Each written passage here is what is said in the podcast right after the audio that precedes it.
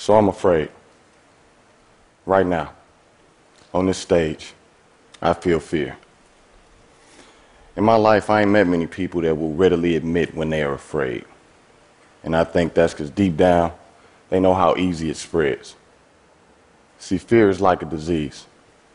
When it moves, it moves like wildfire. But what happens when, even in the face of that fear, you do what you got to do? That's called courage. And just like fear, courage is contagious. See, I'm from East St. Louis, Illinois. That's a small city across the Mississippi River from St. Louis, Missouri. I have lived in and around St. Louis my entire life.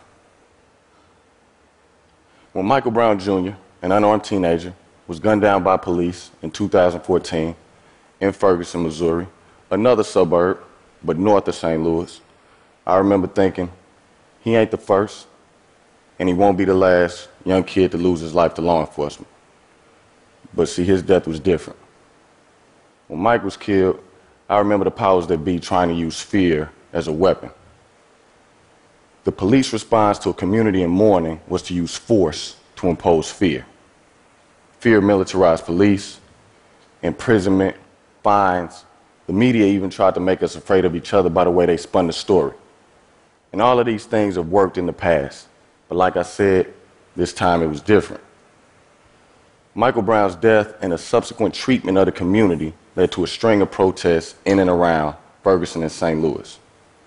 When I got out to those protests about the fourth or fifth day, it was not out of courage, it was out of guilt.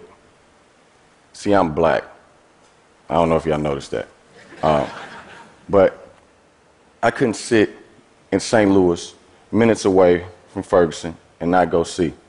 So I got off my ass and go check it out. When I got out there, I found something surprising. I found anger. Yeah, it was a lot of that.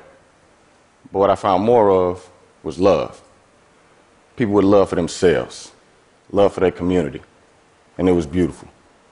Telling police showed up. Then a new emotion was interjected into the conversation fear. Now, I'm not going to lie. When I saw those armored vehicles and all that gear and all those guns, and all those police, I was terrified, personally. And when I looked around that crowd, I saw a lot of people that had the same thing going on. But I also saw people with something else inside of them. That was courage. See, those people yelled and they screamed, and they were not about to back down from the police. They were past that point. And then I could feel something in me changing. So I yelled and I screamed.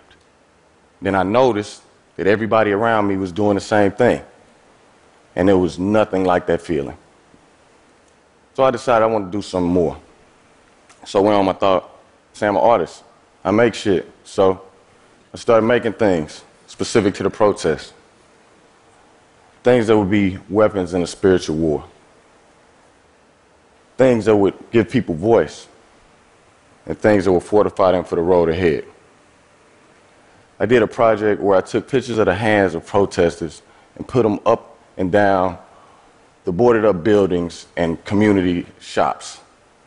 My goal was to raise awareness and to raise the morale. And I think for a minute, at least, it did just that. Then I thought, I want to uplift the stories of these people I was watching being courageous in the moment. And myself and my friend and filmmaking partner Sabaah Folayan did just that with our documentary, Whose Streets. I kind of became a conduit for all of this courage that was given to me. And uh, I think that's part of our job as artists. I think we should be conveyors of courage in the work that we do. And I think that we are the wall between the normal folks and the people that use their power to spread fear and hate especially in times like these. Someone ask you, y'all the movers and the shakers, you know, the thought leaders. What are you going to do with the gifts that you've been given to break us from the fear that binds us every day? Because, see, I'm afraid every day. I can't remember a time when I wasn't.